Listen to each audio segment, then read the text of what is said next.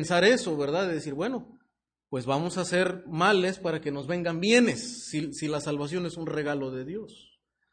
Y Pablo sigue defendiendo que él no está queriendo decir que ahora como creyentes podemos vivir en el pecado de manera libre. Y en este pasaje, hermano, vamos a ver tres convicciones claves, tres convicciones claves para vencer el pecado. Tres convicciones claves para vencer el pecado. Lo que Pablo nos está diciendo es que el creyente puede vencer el pecado. Es posible tener victoria sobre los deseos de la carne. Es posible cambiar nuestro estilo de vida, ¿verdad? Tener hábitos ahora eh, santos, transformados, renovados. Es posible. Y desde luego tenemos que estar armados con el pensamiento correcto. Ahí inicia todo. De hecho, Pablo dice que debemos renovarnos en nuestra mente. Y también en Efesios eh, dice el, apóstol Pablo, ¿verdad? Que debemos transformarnos, despojarnos del viejo hombre y renovar nuestro entendimiento. Es por eso que eh, puedo notar aquí que hay tres convicciones que el creyente debe tener arraigadas en su pensamiento, en su corazón, para poder vencer, el pecado. Dice Pablo que estamos bajo la gracia. Y el estar bajo la gracia, ¿verdad? No nos da licencia para pecar. ¿Qué, ¿Qué, significa esto de estar bajo la gracia? Pablo ya ha mencionado esto en 5.21. Note, por ejemplo, en capítulo 5.21. Desde el 20 dice, pero la ley se introdujo para que el pecado abundase, es decir, para mostrar eh, más claramente la pecaminosidad del hombre, mas cuando el pecado abundó, sobreabundó la gracia, para que así como el pecado reinó para muerte, así también la gracia reine por la justicia para vida eterna mediante Jesucristo, Señor nuestro. Entonces, Pablo está diciendo, hermanos, que ahora estamos bajo la gracia, bajo un reino de justicia, ¿verdad? Estamos en la gracia. Ahora, no que en el Antiguo Testamento no existía la gracia. Bueno, si mirabas con los ojos de la fe a la ley y mirabas con los ojos de fe que todo apuntaba a Jesucristo, desde luego que estabas bajo la gracia. Entendías que únicamente por la gracia tú podías ser salvo y también podías ser transformado. Entonces, el creyente entiende, hermanos, que ahora está bajo un reino de justicia, bajo el reino de la gracia y en la esfera de la gracia mediante Jesucristo.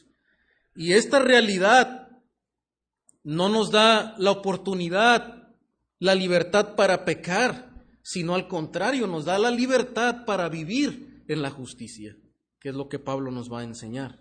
Entonces, el primer punto en esta mañana y la primera convicción que debemos de tener para vencer los deseos del pecado es considérate libre del pecado. Considérate libre del pecado, porque eso es una realidad. Por eso debes de considerarlo así. Y esto nos lo explica Pablo en los versículos 16 al 18. Dice el apóstol, dice, no sabéis, no sabéis que si os sometéis a alguien como esclavos para obedecerle, sois esclavos de aquel a quien obedecéis, sea del pecado para muerte o sea de la obediencia para justicia. Y la pregunta retórica, no sabéis, desde luego, Pablo sabe que ellos saben estas cosas. Pero la pregunta de Pablo no es que si solamente la saben de manera teórica. La pregunta es un llamado a la convicción, ¿verdad? ¿A poco no, no deben de estar convencidos de esta realidad? Yo sé que ustedes ya lo saben, pero deben estar convencidos, deben de vivir bajo esta realidad.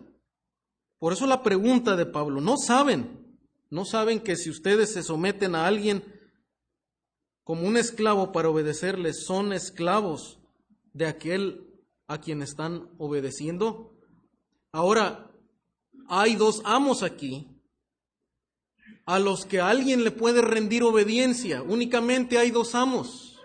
No hay una línea intermedia. Dice, dice Pablo, o eres esclavo y eres sirviente del pecado, y con ello como resultado la muerte, o eres siervo y obedeces a qué? A la justicia, ¿verdad? A la justicia. O sirves al pecado o estás sometido a la justicia. A esos dos amos. O le sirves a uno o le sirves al otro. Pero noten el versículo 17 ahora cómo se dirige Pablo a aquellos que desde luego, ¿verdad? Han sido expuestos al Evangelio y deben, y, y se supone, ¿verdad? Que han, se han convertido al Señor y están en la fe en Jesucristo. Dice Pablo, pero gracias a Dios, ¿verdad? Que aunque eran esclavos del pecado, o sea, Pablo les está diciendo, ustedes eran esclavos del pecado. Esta es la realidad del nuevo creyente. Las cosas viejas ya han pasado y ahora es una nueva creación. Y como nueva creación, dice, la esclavitud del pecado quedó atrás. Por la gracia de Dios y por la bondad de Dios, dice Pablo. Gracias a Dios. Que eso eran ustedes antes. Dice, habéis obedecido Gracias a Dios habéis obedecido de corazón aquella forma de doctrina a la cual fuisteis entregados. Es decir, hermano, lo, que nosotros podemos ver aquí es que lo opuesto a la esclavitud, al pecado, es el compromiso al nuevo estilo de vida que la gracia de Dios produce en el creyente. Y eso es lo que distingue al verdadero creyente, hermano, es que el creyente ha hecho un compromiso a través de la fe, eso es la fe, la fe y el arrepentimiento es el compromiso de dejar atrás el pasado, el estilo de vida pecaminoso y ahora estar comprometido al Evangelio, ¿verdad? Dice Pablo aquí a la, a la forma de doctrina, esto es a la enseñanza del Evangelio que ellos han recibido que les fue enseñada. ¿Por quién? Bueno, por los maestros de la, de la palabra de Dios, aunque Pablo no, no fundó esta iglesia, pero, pero había hermanos que estaban enseñando también el Evangelio. El Evangelio que habían recibido de los, de los apóstoles. Dice, ustedes fueron enseñados en el Evangelio y gracias a Dios ustedes se han comprometido a vivir, ¿verdad? De corazón conforme al Evangelio. Bueno, y por ese compromiso, que desde luego es por la gracia de Dios, ¿verdad? Note cómo están estos dos aspectos aquí. No solamente es el compromiso del, del hombre, porque el solo compromiso del hombre fracasa. Necesitamos la gracia de Dios. De hecho, es por la gracia de Dios que usted y yo nos hemos comprometido al Señor. Pero hay un momento en la vida del ser humano donde él decide, ¿verdad? Se compromete en seguir al Señor a través de la fe y el arrepentimiento. Entonces, hermano, dice el, apóstol, gracias a Dios por ese hecho y por el evangelio que les fue enseñado, ustedes vinieron a ser, dice versículo 18, ¿verdad? Ahí está el resultado el resultado de creer en el Evangelio, de comprometerse en el Evangelio, es que fueron libertados del pecado y vinieron a ser siervos de la justicia. Entonces, hermano, la primera convicción que el creyente debe tener es que es libre del pecado, ha sido libertado del pecado. Una vez que usted ha creído, una vez que usted ha dejado atrás el mundo, hermano, Usted ahora es libre por la gracia de Dios. Usted ya no tiene que servirle al amo del pecado, al amo de la carne, a los deseos de la carne. Noten también en el versículo 21 el, apóstol Pablo reafirma esta enseñanza. Dice, pero ¿qué fruto teníais de aquellas cosas? Note que habla en el pasado, de las cuales ahora os avergonzáis, porque el fin de ellas es muerte. Pablo está hablando de esta, de esta situación como algo pasado, algo que quedó atrás en ellos. Versículo 17 también. Erais esclavos del pecado, dice eh, el apóstol Pablo. De hecho, la NBI lo traduce, antes éramos esclavos del pecado. Enfatizando que es algo que quedó atrás en el verdadero creyente. En Romanos capítulo 6, versículo 6 también noten lo que el apóstol Pablo está diciendo, sabiendo esto, que nuestro viejo hombre, otra manera, verdad, gráfica de mostrarnos el antes, lo, que sucede, eh, la realidad espiritual que sucede en el creyente cuando se entrega al Señor. Un viejo hombre, un viejo amo, dice, fue crucificado juntamente con Cristo. Y esto es importante, hermano, porque la unión con Cristo nos muestra esto. Cuando pusimos nuestra fe en el Señor, nos unimos a Él espiritualmente y esa unión espiritual, hermano, da por sentado y perfecciona una realidad espiritual de la cual usted, aunque no la ve, porque es una realidad espiritual, usted debe estar convencido de que eso es así. Y dice Pablo que fuimos eh, el viejo hombre, los antiguos deseos de nuestra carne, fueron crucificados con Cristo. El viejo hombre ya se quedó ahí en la cruz clavado. Y luego, ¿qué dice Pablo? Para que el cuerpo del pecado, o sea, hablando de los, los deseos de la carne, los tirones de la carne, que quieren agradarse a sí mismo y a este mundo, dice, para que el cuerpo del pecado sea destruido, ¿verdad? Y noten la manera tan contundente que Pablo menciona cómo es que ese viejo hombre, hermano, no solamente fue crucificado, dice que fue destruido. Esa es la realidad espiritual. Y nos muestra el propósito, ¿verdad? Dice, a fin de que no sirvamos más al pecado. O sea, el creyente, hermano, tiene el poder y la posibilidad de vencer al pecado. ¿Por qué? porque el viejo hombre y el viejo amo ya fue crucificado en la cruz. En el momento en el, que usted puso su fe en Cristo, se unió a Él y ahí fue crucificado y ahí fue destruido. Esa es la realidad. Por tanto, Pablo nos va a decir que nosotros ya no tenemos que servirle a ese amo porque ya hemos sido libertados. Note también esta misma idea, la, expresa Pablo en versículo, en capítulo 9, versículo 11.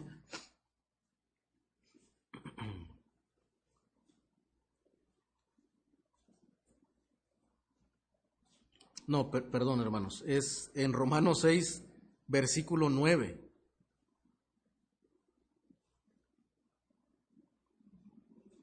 Romanos 6, versículo 9 dice, sabiendo que Cristo habiendo resucitado de los muertos, ya no muere. La muerte no se enseñorea más de él. Al ser unidos con Cristo, fuimos crucificados, pero también fuimos sepultados con él y resucitados con él. Y Cristo, hermanos, al, al derrotar la muerte, habiendo resucitado, también rompió y derrotó el señorío que tiene la muerte sobre nosotros. Por eso Pablo dice acá, ¿verdad? Sea del pecado para muerte, porque el pecado trae como resultado la muerte. Pero Cristo, hermano, habiendo vencido, quitó el poder de la carne en nosotros y destruyó también la condenación que había sobre nosotros. Note también versículo 11 del mismo capítulo 6, dice, así también vosotros así también vosotros, así también como, bueno, como la, obra que hizo Cristo en la cruz y al resucitar, derrotó los poderes del pecado y de la muerte, entonces, y se presentó, dice, vivo para Dios, así también nosotros. ¿Qué dice Pablo? Considérense muertos al pecado. Ténganlo por verdad, porque esto es una realidad espiritual, esto es un hecho. Y deben de considerarlo. Por eso note, hermano, que la victoria sobre el pecado inicia ¿dónde? En el pensamiento, en lo que usted cree, en lo que usted está convencido. Ahí comienza la victoria o ahí usted se perfila para la derrota. Porque si usted no cree esta realidad de que usted está muerto al pecado, usted no va a poder resistir en el, en el momento de la prueba los deseos de su carne. Lo que su carne quiere hacer, usted lo va a hacer. Porque usted no está preparado mentalmente para resistir las pruebas y los deseos de su, de su carne. Pero cuando usted, hermano, cada día está convencido de que usted ya ha muerto al pecado, sus deseos de la carne ya no tienen poder sobre usted, no tiene que obedecerlos, usted va con una convicción, hermano. Y usted está preparado para resistir y para vencer el pecado. Por eso Pablo dice, considérense muertos al pecado, pero luego hacen también, ¿verdad? El siguiente paso es, pero vivos para Dios. Y así como Cristo vive y vive para Dios, dice, ustedes ahora vivan para su nuevo amo. Y de esa manera, hermano, nosotros estamos firmes, convencidos para vencer el pecado. Por nuestra unión con Cristo, el pecado ya no tiene señorío sobre nosotros. Y esta enseñanza de la unión con Cristo, hermano, es la médula de lo que Pablo nos está diciendo. Lo que usted tiene que meditar constantemente, hermano, es que usted está unido a Cristo. Usted no, no, no, no va al mundo, no sale al mundo intentando vencer los deseos de su carne por usted mismo, en sus fuerzas. Usted tiene que estar conectado a una fuente poderosa para poder vencer los deseos de la carne. Por eso Jesús también dijo, ¿verdad? Que estén unidos a mí, que las ramas estén unidos a la vid para que puedan dar fruto. Si usted se desconecta de la vid, la rama se seca, usted se seca y no da fruto. Y Pablo lo que nos está diciendo aquí.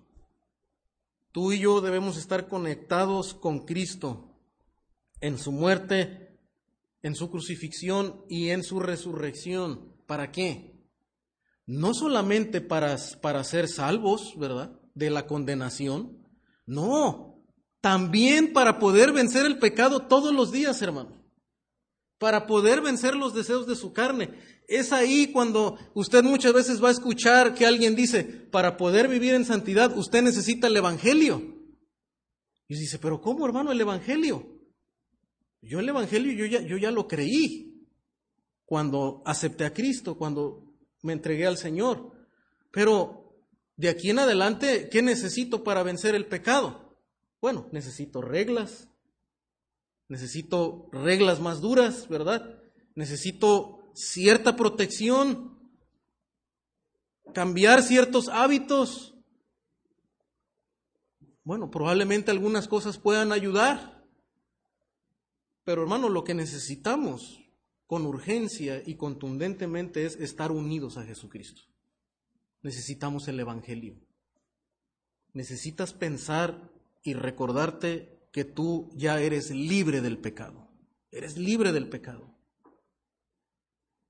Note también lo que podemos ver en el versículo 18, verá Pablo reitera, y libertados del pecado, viniste a seis siervos de la justicia versículo 22 del capítulo 6, más ahora dice que habéis sido libertados del pecado y hechos siervos de Dios. Y vamos a ver otro texto más, primero los Corintios 6, 11, se lo voy a leer, dice, Y esto erais algunos, otra vez mostrándonos que esto es ya un asunto que quedó atrás.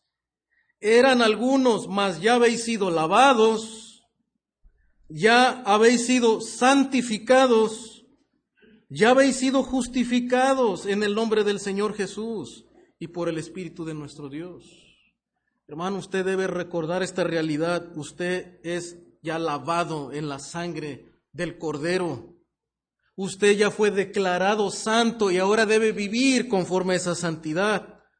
Usted ha sido declarado justo y ahora debemos vivir en la justicia y servir a la justicia.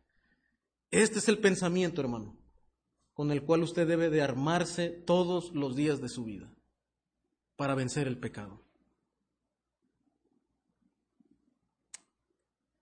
Jim Berg, en su libro Transformados en su imagen, yo creo que la mayoría de nosotros hemos llevado este estudio bíblico,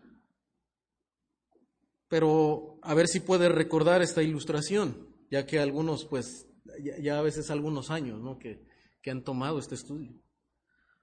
Y en uno de sus capítulos él nos da una muy buena ilustración para decirnos cómo es que debemos de pensar en cuanto a esta realidad de que estamos libres del pecado. Dice, imagina que, imagínate que tú estás rentando una, una propiedad, tú rentas una propiedad, se la rentas al señor Pérez. Y el señor Pérez viene pues cada mes, ¿verdad? A cobrarte la renta. O tal vez tú le tienes que depositar la renta. Pero el señor Pérez, hermano, decide vender esa propiedad. Y él le vende esa propiedad al señor López. Ahora el señor López es el nuevo dueño de la casa que tú estás rentando. Entonces yo te pregunto, si viniera el señor Pérez a cobrarte la renta, ¿se la pagarías? Bueno, yo no se la pagaría, ¿verdad? Yo no se la pagaría, ¿verdad? Si se la quieres pagar, pues vas a pagar doble, ¿verdad? Porque ahora el que tiene derecho de cobrarte la renta es el nuevo dueño, es el señor López. Y tú no le vas a decir, no, pero es que yo ya le pagué la renta al señor. No. A ti se te notificó, ¿verdad?, que el nuevo dueño era el señor López y tú le tienes que pagar la renta al señor López. Hermano, esto ilustra la realidad espiritual que tú y yo vivimos. Nosotros hemos sido libertados del pecado, es decir, nosotros no le tenemos que pagar la renta a nuestro antiguo dueño, que es la carne, con sus deseos. Porque ellos ya fueron destruidos, ya fueron crucificados. Ahora nosotros le debemos pagar la renta, debemos de vivir, debemos obedecer a quién? A nuestro nuevo amo, que es el Señor Jesucristo, y a la justicia. Hermano, un, en, algo tan sencillo, podemos decir tan simple, hermano, pero es la clave para vencer al pecado en nuestro diario vivir. Tiene que ver con lo que tú crees, con lo que tú piensas. Y cuando vienen los deseos de la, de la carne, es tu, tu, tu antiguo dueño al que le pagabas la renta diciéndole, págame la renta. Obedéceme. Satisface tus deseos, satisface, satisface tu lujuria, satisface tu ambición. Mira, compra esto, ¿verdad? Es necesario, tú, tú lo tienes que tener. Es lo que está de moda, es lo que todo mundo tiene. Mira este nuevo equipo, ¿verdad? Pero esto antiguo amo, ¿verdad? De, ambición, diciéndote que tú tienes que tener eso, sin importar si, pues, cómo está tu situación financiera, si eso va a afectar a tu familia, si va a afectar eh, a la iglesia, ¿verdad? O a alguien más, pero son los tirones de nuestro antiguo amo. Pero hermano, lo que tú tienes que pensar en ese momento, ¿verdad? Es no solamente, bueno, lo voy a resistir, ¿verdad? Y no, no voy a hacer. Tienes que armarte con un pensamiento. ¿Sabes qué? Yo no te tengo que obedecer. a quien yo tengo que obedecer es lo que la palabra de Dios dice. Y rechazar, ¿verdad? A mi antiguo amo, porque yo no le tengo que obedecer. Es posible resistirlo, ¿por qué? Porque yo ya no soy esclavo de él. Yo soy libre del pecado. Es lo que el apóstol Pablo nos está enseñando acá. Jim Berg, hermano, hace una excelente aplicación también de esto. Más adelante en ese mismo capítulo dice, a lo mejor responde, sin embargo, yo no me siento libre. Yo no me siento libre. Porque todos los días viene ese deseo, ¿verdad? Y esa tentación. Cuando aquellos impulsos, dice, pecaminosos surgen en mi corazón, siento como si tuviera que obedecer. Entonces, dice Jimberg, vas a tener que aceptar por la fe que estos hechos son verdad. Eso es como el creyente vive por la fe todos los días. Otra vez alguien dice, bueno, ¿cómo es que yo soy creyente y tengo que vivir por fe? Yo ya creí. No, el creyente vive por fe todos los días. ¿Y qué tiene que creer? Tiene que creer realidades espirituales. La realidad de que Él ya no tiene que servir al viejo hombre, sin importar cómo te sientes. A lo mejor te sientes que tienes que sucumbir, pero necesitas actuar de acuerdo a la verdad que tú ya sabes, que realmente has muerto al pecado tal como Dios lo ha dicho. ¿Se da cuenta, hermano? Es un asunto de creer la palabra de Dios es de creerle a Dios. Y si Dios dice que tú ya estás muerto al pecado y eres libre del pecado, tú tienes que creer esa verdad sin importar cómo tú te sientas. Y eso te da convicción y poder para enfrentar la lucha con el pecado. Y esto, hermano, nos lleva ahora a la otra parte de cómo debemos de responder. Número dos, considérate siervo de la justicia considérate siervo de la justicia.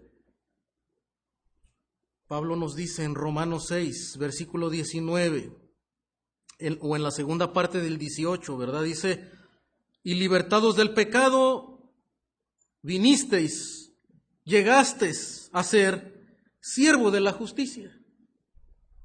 No es que Dios te libera del pecado para que ahora tú te quedes en un estado intermedio, no. Dios quiere que nosotros vivamos sirviendo ahora a un nuevo amo. No es bueno, ahora soy libre y ya puedo hacer lo que yo quiero, ¿verdad? No porque seguiré siendo siervo de la iniquidad. No, somos libres, pero para servir a un nuevo Señor, para servir a la justicia, dice el apóstol. Dice el apóstol, y le voy a leer la versión NBI, me gusta cómo lo, cómo lo traduce de una manera muy clara, el versículo 19. Dice, hablo en términos humanos, por las limitaciones de su naturaleza humana. Antes ofrecían ustedes los miembros de su cuerpo para servir a la impureza, que lleva más y más a la maldad ofrézcanlos ahora para servir a la justicia que lleva a la santidad. Pablo nos da en términos muy simples para que podamos comprenderlos, ¿verdad? Y dice Pablo, mira, si se te hace complicado esto de la unión con Cristo y las realidades espirituales, ahora te voy a hablar en, en términos, ¿verdad? Que puedas que puedan ser más claros por las limitaciones de, nuestra naturaleza humana. Y dice, mira, si alguien, si alguien llega a decir, oye hermano, pero es que yo no sé obedecer. Sí entiendo que soy libre del pecado y creo esta realidad. Pero ¿sabes qué? Es que, pero ahora yo no sé cómo obedecerle a Dios. Y dice Pablo, es mira, te voy a hablar en términos humanos. Me dice, mira, ¿recuerdas cómo tú te presentabas y cómo entregabas tu cuerpo para servirle al pecado? O sea, tú sí sabes presentarte y tú sí sabes obedecer. El problema es que tú le servías al amo equivocado, al amo que trae condenación y trae muerte sobre ti. Pero la realidad es que tú sí sabes obedecer. Sí sabemos agradarle a nuestra carne. Es, es algo parecido como cuando Jesús les dice, ámense, amen a su prójimo como a ustedes mismos, ¿verdad? El Señor está diciendo, mira, te voy a decir cómo debes de amar a tu prójimo con algo que tú ya sabes hacer. Tú ya sabes amarte a ti mismo, sabemos amarnos a nosotros mismos, porque nos cuidamos diariamente. Queremos la comida calientita, ¿verdad? Y queremos la comida bien. O sea, no sabemos cuidar. Cuando hace frío, pues nos compramos un abrigo. Cuando tenemos sueño, descansamos y hacemos todo lo posible por cuidarnos a, nosotros mismos, sentirnos bien. Entonces el Señor dice, mira, con, con, el mismo cuidado que tú tienes para ti mismo, entonces ama de esa manera también a tu prójimo. Y es algo parecido a lo que está diciendo Pablo. Hermanos, ustedes ya saben obedecer, pero obedecían al amo equivocado se presentaban, cuando su amo les hablaba, ven para acá. Y, tú te presentabas, tú ibas y, y te sometías a él para que él te dijera lo que tú tenías que hacer. Dice, bueno, ahora lo que tú tienes que hacer es que con lo, la realidad que tú ya sabes es que tú ya eres libre del pecado, ahora eres siervo de la justicia, eres siervo de Dios, ahora tú preséntate delante de Dios y dile, Señor, ¿qué es lo que tú quieres que yo haga? como el apóstol Pablo, ¿verdad? Cuando se convirtió, cayó del caballo y le dice, Señor, ¿quién eres? Y cuando él entiende que está delante de Jesucristo resucitado, le dice, ¿qué, es lo que tú quieres que haga? Y eso es lo que debemos hacer, hermano, cada mañana. Recordarte, yo ya no soy amo de, de mis deseos. Yo no tengo que sucumbir a los tirones de mi carne y complacerla en todo lo que ella quiere. Si es contrario a los mandatos de Dios, ¿verdad? Yo tengo ahora entonces que obedecer y presentarme delante de un nuevo amo y decirle, Señor, ¿qué voy a hacer yo esta mañana para ti? ¿Cómo, ¿Cómo, voy a usar mis pensamientos? ¿Cómo voy a usar mi cuerpo para agradarte a ti el día de hoy? Y es lo que Pablo nos está diciendo. Ahora presenta tus miembros, tu cuerpo, para servir al Señor.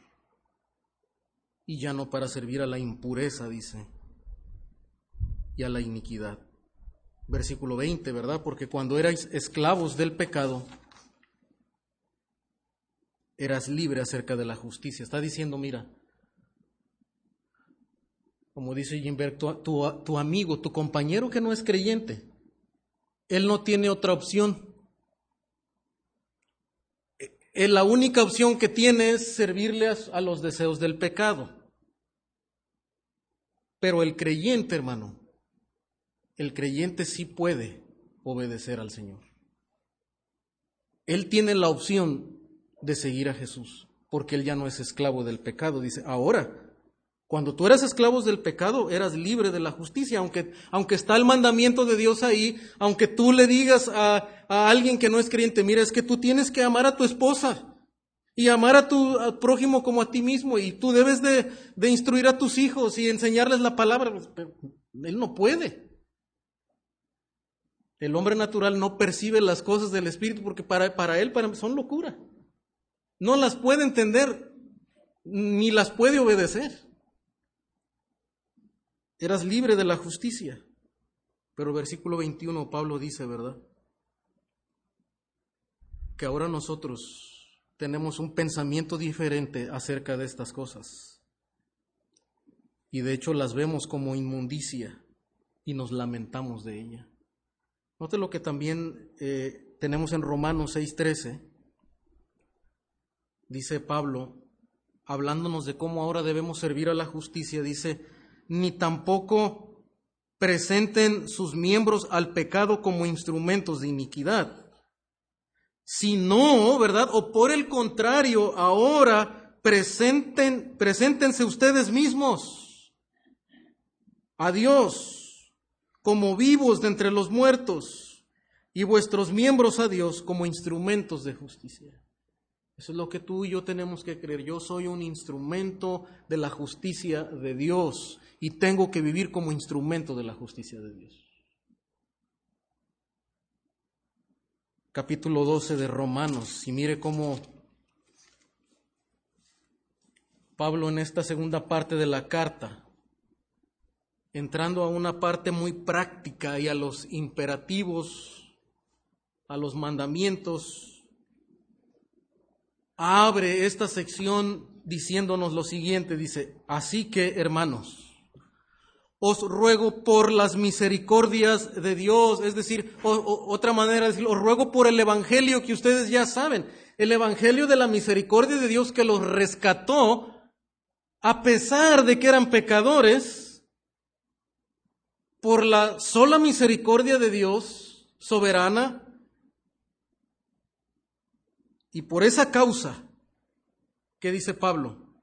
Presenten sus cuerpos en sacrificio vivo, santo, agradable a Dios, que es vuestro culto racional. Ahora preséntense vivos delante de Dios. Los altares, el, eh, las ovejas y todos estos animales que eran presentados muertos, eran un símbolo de qué? De la obra que Jesucristo haría, de la sangre que derramaría, tomando nuestro lugar, ¿para qué? Para hacernos libres a nosotros del pecado. Entonces el Señor lo que ahora nos pide es que por esta causa, ahora usted y yo nos presentemos delante de Dios. Todos los días de nuestra vida, dice, presenten sus cuerpos como un sacrificio, pero vivo. ¿Qué nos está diciendo? Dios quiere nuestra vida. Dios quiere tu andar, tus pensamientos, tus deseos, tus acciones.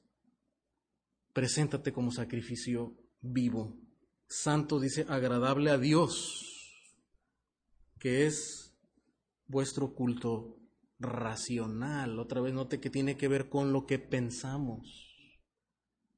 Es una adoración, hermano. Adoración no solamente es lo que cantamos aquí.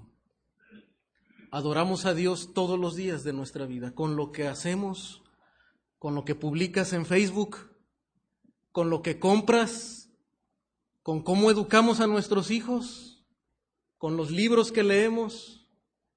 De esa manera tú y yo adoramos a Dios y nos presentamos como un sacrificio vivo Dice también Primera Tesalonicenses 4:3, pues la voluntad de Dios es vuestra santificación, que os apartéis de fornicación,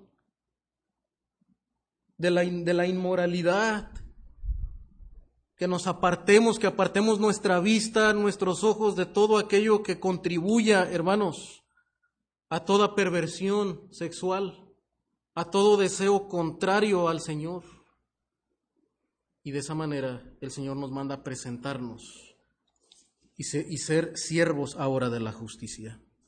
Y número tres, hermano, regresando a Romanos capítulo 6.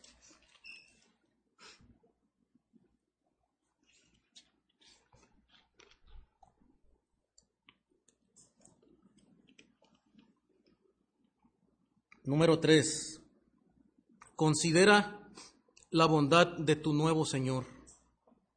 Considera la bondad de tu nuevo amo. Pablo quiere que seamos conscientes, hermano, también, del fruto, de la crueldad de nuestro antiguo amo. Dice en, desde el versículo 21, ¿verdad? Dice, ¿qué fruto, qué resultado tenías tú de aquellas cosas de las cuales ahora entiendes que son vergonzosas? Que son impuras delante de Dios, de aquellas cosas que tú veías, de las cosas de las cuales hablabas. Dice, el resultado, el fin de ellas, ¿qué es? Es muerte. Trae una lejanía, te separa de Dios, te condena. Estás sin vida espiritual. Dice, mas ahora que habéis sido libertados del pecado, y hechos siervos de Dios, tenéis por vuestro fruto la santificación. Ahora el cristiano, hermano, una vez que ha sido libre del pecado, ahora puede tener un fruto y debe tener un fruto distinto en su vida, el fruto del Espíritu. La santificación, es decir, una vida que va creciendo, creciendo, creciendo. Eso es lo que distingue al verdadero creyente, hermano. El creyente inicia la vida cristiana, empieza a tener cambios y a veces pareciera que se detiene. Y vienen pruebas a su vida y, y a veces puede venir las luchas y sentirse un poco desanimado por un tiempo, hermano. Pero, pero el creyente no se queda ahí. El auténtico creyente se arma de la palabra de Dios, de la mente de Cristo y empieza a luchar, ¿verdad?, contra su, su pensamiento equivocado, sus deseos, empieza a cambiar hábitos y a sobreponerse. Y es como una espiral creciente, ¿verdad? Crece. ¿Por qué? porque dice Pablo que al tener vida y ser libre, ahora tiene la posibilidad de la santificación. ¿Qué es la santificación? Es ese proceso en el cual el creyente va creciendo y se va haciendo a la imagen de Dios. Ya no vuelve a ser el mismo nunca más. Y aunque parece estancarse por un tiempo, pero sigue creciendo, sigue creciendo. No hay verdaderos creyentes, hermanos, que, que, se queden siendo lo mismo o peor. O vuelvan a la inmundicia, no, porque entonces eso demuestra que están todavía esclavos del pecado y lo que necesitan es el Evangelio, ser libres del pecado. Y debemos ver, hermano, cómo es que el fruto de estas cosas antiguas el fruto de servir a la inmundicia y a la iniquidad es muerte. De hecho, en Colosenses 3.5, Colosenses 3.5, dice el apóstol Pablo, Haced morir pues lo terrenal en vosotros, fornicación, impureza, pasiones desordenadas, malos deseos y avaricia, que es idolatría cosas por las cuales la ira de Dios viene sobre los hijos de desobediencia. Sea, alguien que, que está esclavo de estas cosas, pues está objeto de la ira de Dios. Va a venir la ira de Dios. El creyente genuino es libre de estas cosas y por lo tanto es libre también de la ira de Dios. La ira de Dios ya no está sobre él. Y, aunque a veces vas, va a sufrir la disciplina de Dios, pero no es por la ira de Dios, es el amor de Dios, ¿verdad? Exhortándonos, disciplinándonos, ¿para qué? Para seguir creciendo, no para destruirnos, sino para seguir avanzando y dando fruto. Entonces, hermano, el creyente verdadero, vemos que también ya no se deleita en el pecado. Y aunque es cierto, ah, podemos fallarle al Señor, pero un creyente, hermano, no, no deja pasar mucho tiempo su pecado porque el Espíritu Santo, la palabra de Dios, le convence, le, le hace sentir, sentirse avergonzado por el pecado. No es algo en lo que se recrea, es algo que le trae pesar. Y, por eso Pablo dice cosas de las cuales ustedes se avergüenzan ahora. Y también vemos, hermano, que el fruto de servir al Señor, por otra parte, es una vida de transformación continua a la imagen de Dios. Tienen como fruto la santificación y como fin, dice, la vida eterna, es decir, libres de la ira de Dios y de la condenación de Dios. Dice la Biblia de estudio de la Reforma, comentando el último versículo 23, donde dice, porque la paga del pecado es muerte, mas la dádiva de Dios es vida eterna en Cristo Jesús, Señor nuestro. Y Pablo cierra, hermano, esta sección mostrándonos el claro contraste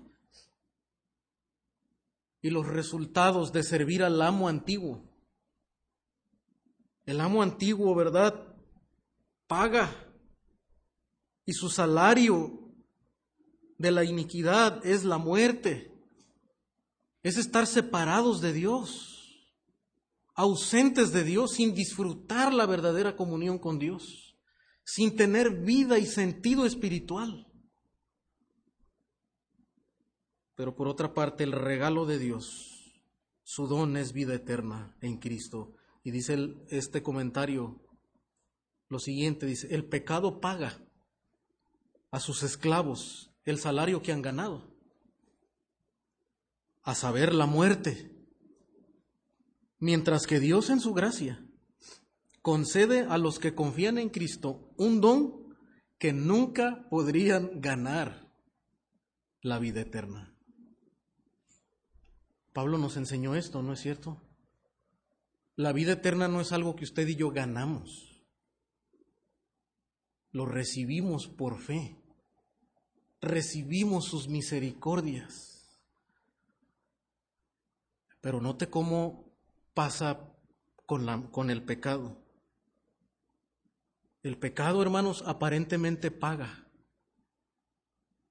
Y uno puede disfrutar de los resultados temporales del placer de este mundo. Pero el, verdadero salario del pecado no es el placer temporal únicamente. El verdadero salario, dice, es la muerte, es condenación. Pero por otro lado, hermano, vemos la bondad de nuestro nuevo amo.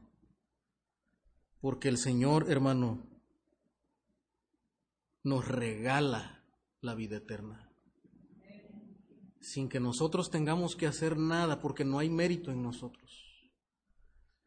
Pero por gratitud y al considerar la bondad, hermano, de nuestro Señor, nosotros nos determinamos y nos presentamos delante del Señor para decirle, Señor, ¿qué es lo que tú quieres que haga? Yo, yo no tengo cómo pagarte.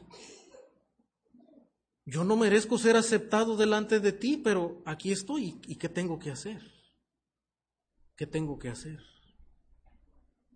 Y eso es lo que Dios pide de nosotros y quiere que pensemos, hermano, diariamente. Presentar nuestros cuerpos, nuestra vida, para servir a la justicia, a la obediencia. Y en esta mañana, hermanos, podemos preguntarnos, ¿Qué, vamos a hacer con estas verdades? ¿Cómo vamos a vivir el día de hoy? ¿A quién vamos a servir? ¿Nos vamos a, a disponer realmente a decirle, a recordarle a nuestro viejo hombre, decir, ¿sabes qué? Yo ya no tengo que obedecerte. Ya no tengo que obedecerte. Y si estás luchando, hermano, con un pecado, con un hábito, con un deseo que, que todos los días viene a tu mente. Y tú sabes, tú eres consciente de que esto no agrada al Señor. Tú puedes decirle en esta mañana, ¿verdad? Yo, yo no tengo que obedecer esos deseos. Para que los que vivan, dice el Señor, ya no vivan para sí. Ya no tenemos que complacernos en todo, hermanos. Como el mundo, el mundo enseña eso, ¿verdad? Tú, haz lo que tú quieras, ¿verdad? Tú eres libre para hacer y nadie te tiene que limitar. Lo que para ti tú crees que es bueno, hazlo sin limitarte. Pero el Evangelio dice no. Si tú eres libre, eres libre de, de hacer lo que tú quieres. Porque al hacer eso que tú quieres le estabas sirviendo a tu antiguo amo, en realidad. No eras libre. Eras esclavo del pecado. Pero ahora, hermanos, somos y debemos servir a ese nuevo Señor. Y es lo que debemos estar convencidos todos los días de nuestra vida. Que podamos estar dispuestos, hermanos, en esta mañana. Que en esta mañana tú tomes una decisión, una determinación de querer entregarte, entregar tu vida, presentarte en el altar delante de Dios. Y, y, y, y, tal vez no, estoy, no me estoy refiriendo, hermano, únicamente a que usted venga del delante del altar aquí Yo sé que a veces eso puede ser una práctica y tal vez puede ser algo simbólico que en, algún momento usted haya hecho o pueda hacer. Pero, hermano, nuestro cristianismo no solamente es un compromiso de una noche donde, donde, el Señor le habló y usted vino a un altar, ¿verdad? Y tomó la decisión de entregarse al Señor, de querer hacer su voluntad, no. El cristianismo, hermano, es todos los días entregar nuestra vida al Señor y estar determinados a eso. Pero entiendo que a veces perdemos la perspectiva correcta. Entiendo que a veces olvidamos ese compromiso que tenemos con el Señor. Entiendo que a veces nos enfriamos y nuestro corazón está frío, nuestros afectos se han enfriado por el Señor y el hacer su voluntad. Y tal vez en esta mañana es momento para que usted, hermano, recapacite y recuerde el compromiso que usted tiene con su Señor. Y tal vez no le voy a pedir que usted venga al, al altar físico pero tal vez ahí en su lugar, preséntese delante del Señor. Preséntese vivo. Presente su cuerpo, dígale al Señor, ¿qué quieres que yo haga ahora con mi vida? ¿Qué quieres que yo haga con mi carrera? Yo estudié medicina, estudié enfermería, soy ingeniero, soy arquitecto, pero ¿cómo estás usando tu profesión? ¿Solamente para, para hacer dinero, para obtener un puesto? Eso es servirnos a nosotros mismos. Pero ¿cómo es que esa carrera, esa profesión, ese oficio, cómo es que tu maternidad se la entregas al Señor todos los días de tu vida? ¿Cómo estás usando el tiempo que tienes? ¿Cómo no organizamos nuestra agenda cada mañana, hermanos? Dejamos que el tiempo se vaya sin, y solamente haciendo los compromisos de este mundo. Hermano, el Señor quiere que redimamos el tiempo y le digamos, Señor, ¿cómo voy a usar mi tiempo? ¿Cómo voy a usar mi soltería?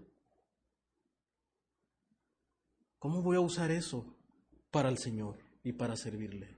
Que el Señor nos ayude, hermano, y en esta mañana le animo a hacer un compromiso delante del Señor. Hagamos ese compromiso, oremos.